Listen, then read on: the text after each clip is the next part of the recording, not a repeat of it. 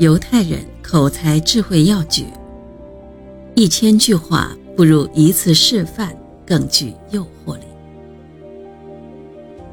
在犹太商界中广为流传这样一句话：“一次示范胜过一千句话。”他们认为自己向顾客示范是一种非常好的方法。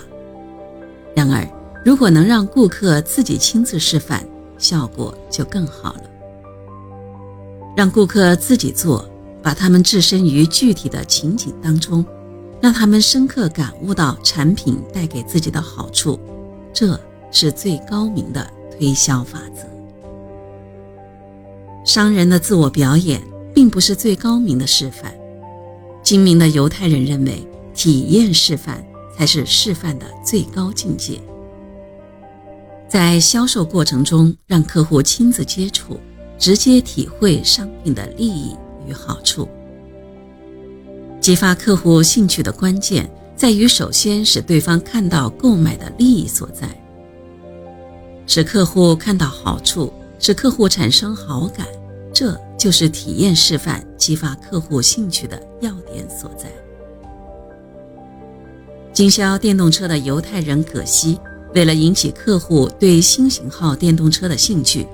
总是现场安排一辆新车，让客户骑上兜几圈儿，亲自体验一下新车的灵巧、轻便和稳当。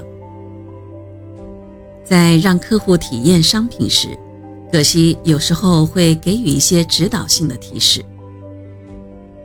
客户试骑新电动车时，一旁的葛西提示道：“踩快一点，看看这车子多轻快，刹一把，瞧。”多稳，连声音都没有。买去吗？今天我已卖出三十多辆这种车子了。只要条件许可，犹太人总是尽量让客户参与体验示范，尤其是对于机械产品、电子产品的推销，满足客户亲手操作的愿望，让客户参加体验，要比商人自己示范更能引起客户的兴趣。